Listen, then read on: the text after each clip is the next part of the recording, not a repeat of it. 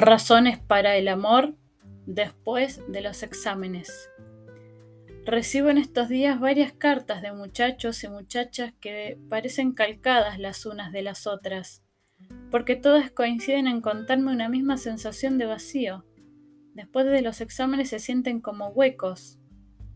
Han trabajado durante el año, han salido bien de sus pruebas finales, sus padres están contentos con ellos porque lo que sus progenitores quieren es, ante todo y sobre todo, que estudien.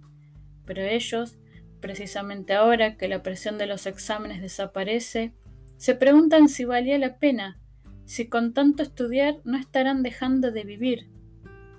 En este momento, dice una universitaria, me encuentro que no tengo nada, me quedo desinflada, mientras en casa se quedan tan contentos con mis buenas notas.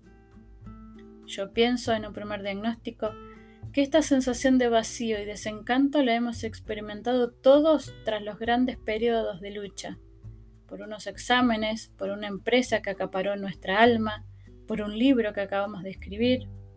Es, me parece, un buen síntoma humano que en este momento no nos venza el orgullo de lo realizado, y surja ese vacío que nos empujará a una nueva tarea cuando lo superemos.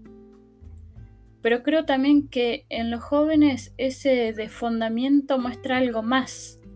Concluido lo que acaparaba sus nervios, aparece un vacío interior más doloroso. Ellos aspiran a más vida y reconocen que los estudios son un medio, pero no un fin. En varias de esas cartas aparece la gran sombra de la soledad. Yo también necesito a alguien que me quiera y a quien querer, me dice una muchacha.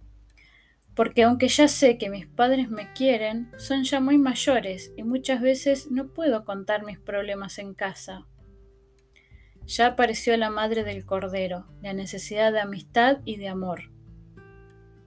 ¿Dónde están los chicos que valgan la pena? me preguntan las chicas.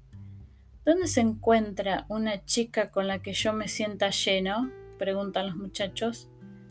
Todos se encuentran incapaces de llenar la vida de alguien. Todos dudan de que exista alguien capaz de llenarles a ellos. ¿Buscarlos en la facultad, en los ambientes de estudio? No sé qué pasa en la facultad, me dice una muchacha. La gente va allí como de cumplido. Nadie intima con nadie. Algunos llegan allí ya con sus rollos desde los 15 años y yo a mis 20 me pregunto si es tarde para mí. ¿En las discotecas? Las discotecas, me dice otra, reflejan el problema tan grande de incomunicación que sufrimos todos.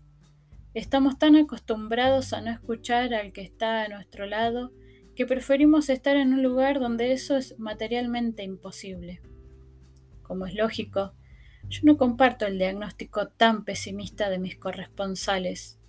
Refleja solo, pienso, el hecho de que ellos aún no han encontrado esa amistad que necesitan y empiezan a considerarlo una aventura imposible. Habría que empezar a explicar a estos muchachos que la amistad y el amor son dos joyas demasiado hermosas como para que uno las encuentre tiradas por la calle. Todo lo grande es costoso. Encontrar el hombre o la mujer que cada persona necesita no es que sea tan difícil como acertar una quinela de 14, pero tampoco es tan sencillo como pedir un café en una cafetería. Y es un hecho que buscarlo obsesiva y neuróticamente es la mejor manera de no encontrarlo o de encontrarlo equivocándose.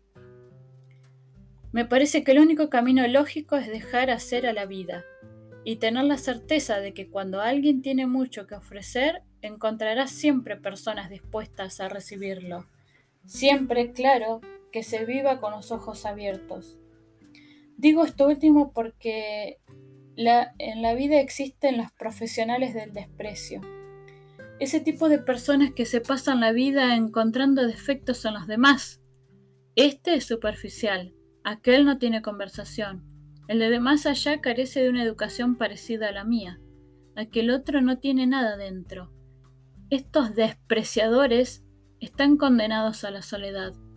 Mientras se cansan pronto de cultivar su alma, siempre piensan que los demás no son suficientemente dignos de ella. Yo, lo confieso, encuentro toneladas de gente interesante. Conozco cientos de chavales y muchachas estupendos y, claro, no voy a poner una agencia de matrimonio, porque pienso que el amor debe buscárselo cada uno con su propio coraje. Por eso, a los amigos que me escriben esta semana les diré, dejad que pasen estos primeros días en los que esa sensación de vacío tras el curso es inevitable.